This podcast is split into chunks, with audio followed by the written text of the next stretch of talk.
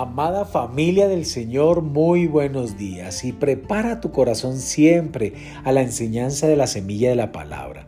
Recuerde que Dios trae mucha sabiduría en nuestra forma de vivir. La semilla de hoy se titula Salga de la barca. En Mateo capítulo 14, verso 28 al 29 nos dice, Entonces le respondió Pedro y dijo, Señor, si eres tú, manda que yo vaya a ti sobre las aguas. Y él dijo, ven. Y descendiendo Pedro de la barca, andaba sobre las aguas para ir a Jesús. Es fácil tener tal temor de cometer un error que uno nunca se atreve a andar por fe. Usted puede pasar todo el tiempo preguntándose, ¿es esto fe o presunción?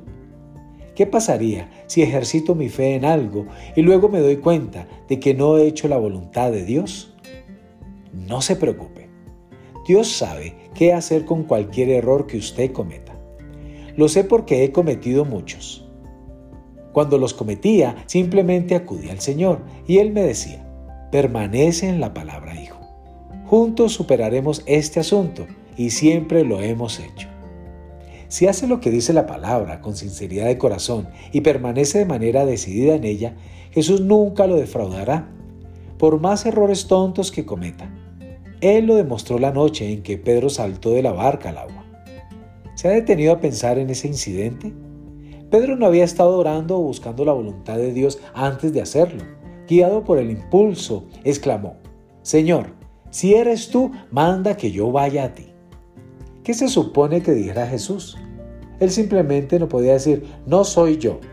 Supongo que pudo haber dicho, espera un minuto, tú no tienes la suficiente fe para venir hasta aquí será mejor que te detengas en la barca porque si no te ahogarás. Él no le dijo eso a Pedro y no se lo dirá a usted. Si quiere salir y andar por fe, Él saldrá con usted y lo levantará cuando comience a hundirse. Él lo llevará de vuelta a la barca si es necesario. Es mejor arriesgarse a ser presumido que desperdiciar su vida en la barca de la incredulidad. Si usted tiene que hacerlo, simplemente salte al agua y diga, Señor, ayúdame. No permita que el temor lo mantenga alejado de dar ese paso de fe.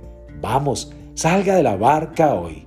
Amados, que Dios les bendiga en esta mañana.